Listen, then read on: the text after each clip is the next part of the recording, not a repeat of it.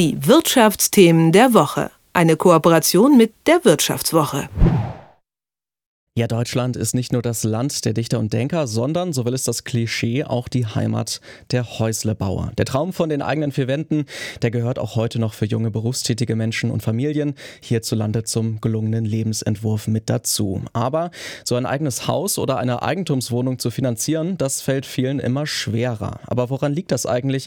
Und ist der Traum vom Einfamilienhaus derzeit in der breiten Masse überhaupt noch realistisch? Über diese und weitere Fragen spreche ich mit Philipp Frohn von der Wirtschafts Wirtschaftswoche.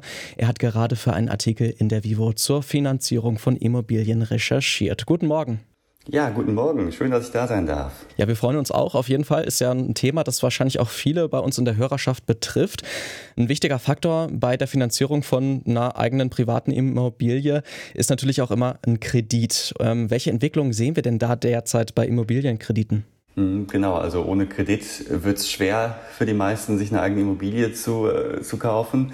Da werden ja, äh, da liegen die Preise ja bei mehreren hunderttausend Euro. In Großstädten bist du schnell bei 500.000, 600.000 Euro. Da brauchst du halt einen Kredit.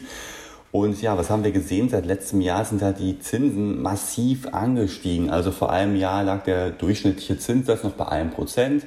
Mittlerweile sind wir bei fast vier Prozent. Und das merkt man natürlich radikal. Also äh, da hat sich die monatliche Belastung halt ja quasi schon fast verdoppelt und das nur wegen des gestiegenen Zinsniveaus halt. Das schlägt halt ziemlich stark durch.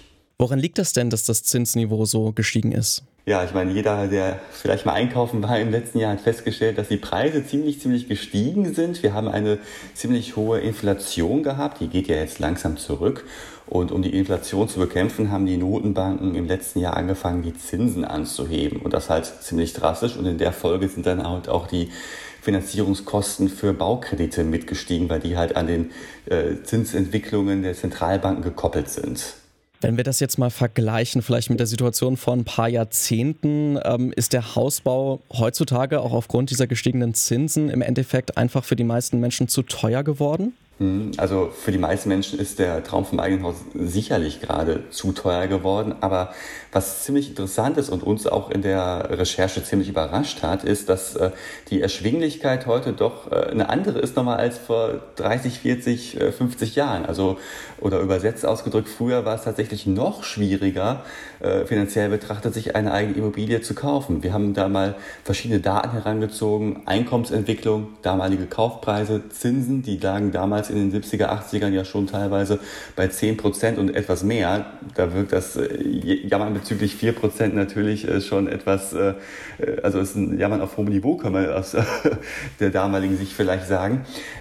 Und worauf das zurückzuführen ist, ja, das ist auch ziemlich spannend eigentlich. Es gibt viele, die sagen, okay, im Prinzip haben sich jetzt die Ansprüche an die Immobilie auch ziemlich nach oben katapultiert. Also hinzu kommt, dass früher dann vielleicht auch der der, der, Familienurlaub für ein paar Jahre erstmal auf Eis gelegt wurde und man viel mehr in Eigenleistungen gemacht hat. Und heute soll es dann quasi, um es mal plakativ zu sagen, das äh, fertige KfW-Haus, Stadtvilla sein und nicht das einfache Reihenhaus, wo ich vielleicht noch selber was mache. Also äh, wir haben da schon diese Entwicklung, dass äh, die Ansprüche gestiegen sind äh, und das ist dann halt schwieriger darzustellen.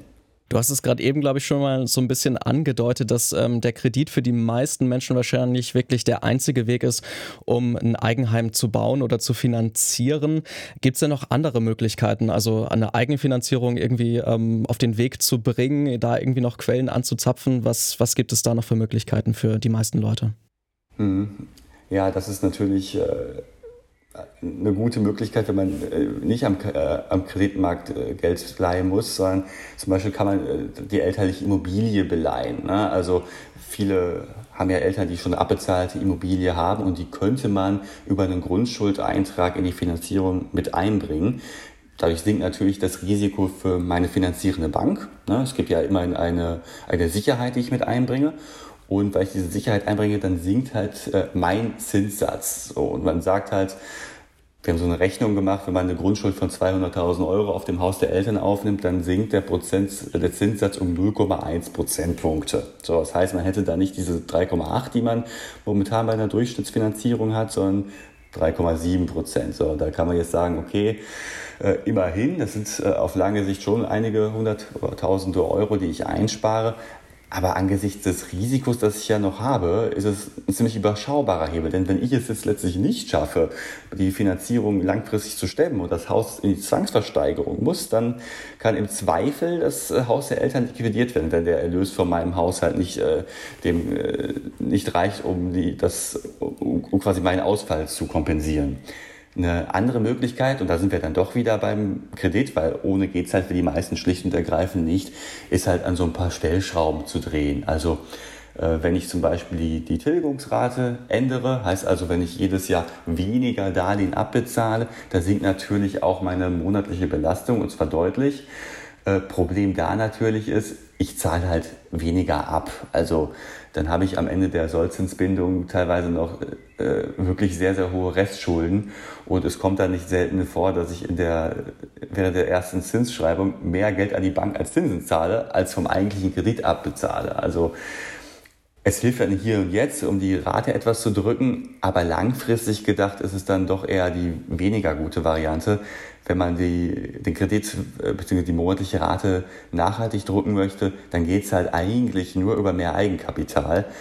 Das ist dann ziemlich deutlich, weil ich dann halt auch einen besseren Zins bekomme, weil die Sicherheit, das Risiko für die Bank halt geringer ist. Aber das ist natürlich einfacher gesagt als getan, zu sagen, ja, bring einfach mehr Eigenkapital in die Finanzierung ein. Ist halt so ein bisschen wie, ja, dann sollen sie doch Kuchen essen. Ja, das klingt tatsächlich eher so nach einer nicht wirklich äh, praktikablen Lösung für die meisten.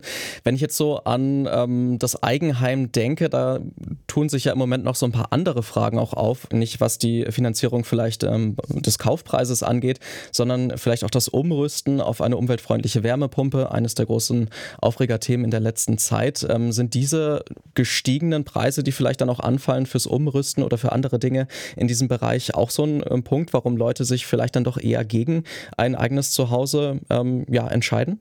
Ja, ich glaube, warum sich Menschen gegen ein eigenes Zuhause entscheiden, liegt einfach vor allem an der Finanzierungsfrage und weniger darum, äh, dass man eine energetische Sanierung vielleicht durchführen muss. Aber klar, das ist ein Thema, das momentan mitschwingt und das zeigt sich auch drastisch in den Immobilienpreisen. Wenn man sich mal anschaut, wie sich die Preise entwickelt haben, dann sehen wir einen massiven Preisabschlag, gerade bei Immobilien, die halt nicht so ganz den aktuellen Energieeffizienzkriterien entsprechen.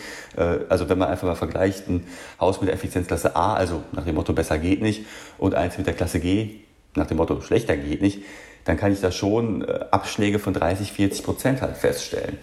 Äh, nicht von ungefähr, weil das sind halt Investitionen, die ich halt treffen muss. Also die von dir angesprochene Wärmepumpe, die äh, kostet halt auch ein bisschen Geld. Hinzu kommen natürlich noch äh, Maßnahmen, die die EU plant, so diese in Anführungsstrichen faktische Dämmpflicht. Ne? Da werden ja Eigentümer demnächst äh, wohl verpflichtet, die, ihre Immobilie halt von Effizienzstufe, auf Effizienzstufe D mindestens zu bringen.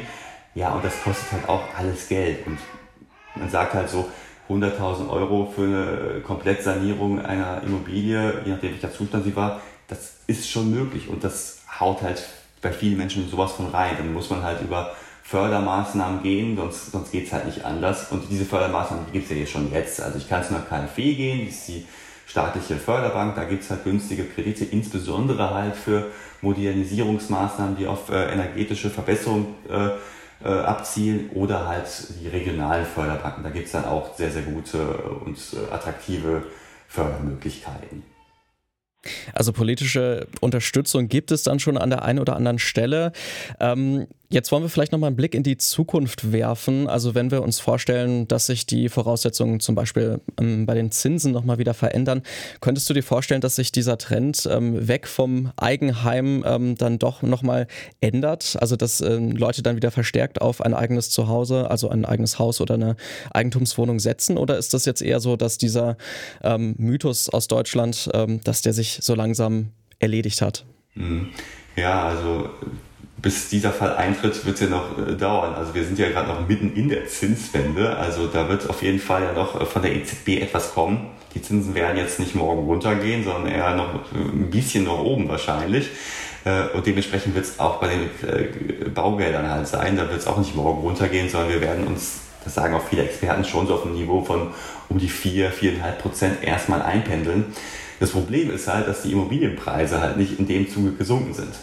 Wir sehen zwar, dass die Preise tatsächlich im Vergleich zu den Boomzeiten ein bisschen gesunken sind, aber es kompensiert halt nicht den, den massiven äh, Zinsanstieg, den wir im vergangenen Jahr hatten. äh, wo es aber ein bisschen Potenzial tatsächlich noch gibt. Ich glaube, das ist ganz wichtig zu sagen.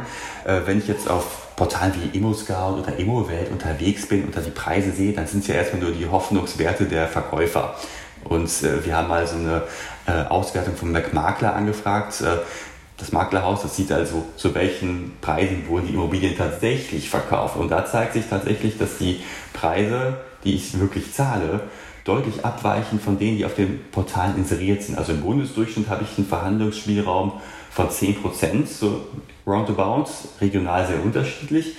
Äh, und das zeigt halt nochmal so einen kleinen Hebel. Aber um nochmal kurz auf deine Frage auch zurückzukommen, ja, ich glaube, das Thema Eigenheim, das bleibt bestehen. Das ist halt so der große Traum von vielen und äh, das wird auch in Zukunft so sein. Es wird halt, es ist halt momentan nur schwieriger darstellbar als noch vor einem Jahr. So die Einschätzung von Philipp Frohn von der Wirtschaftswoche. Den passenden Artikel gibt es auch in der aktuellen Ausgabe noch einmal zum Nachlesen. Ich sage vielen Dank für deine Zeit und ein angenehmes Wochenende. Vielen Dank, das wünsche ich dir ebenfalls.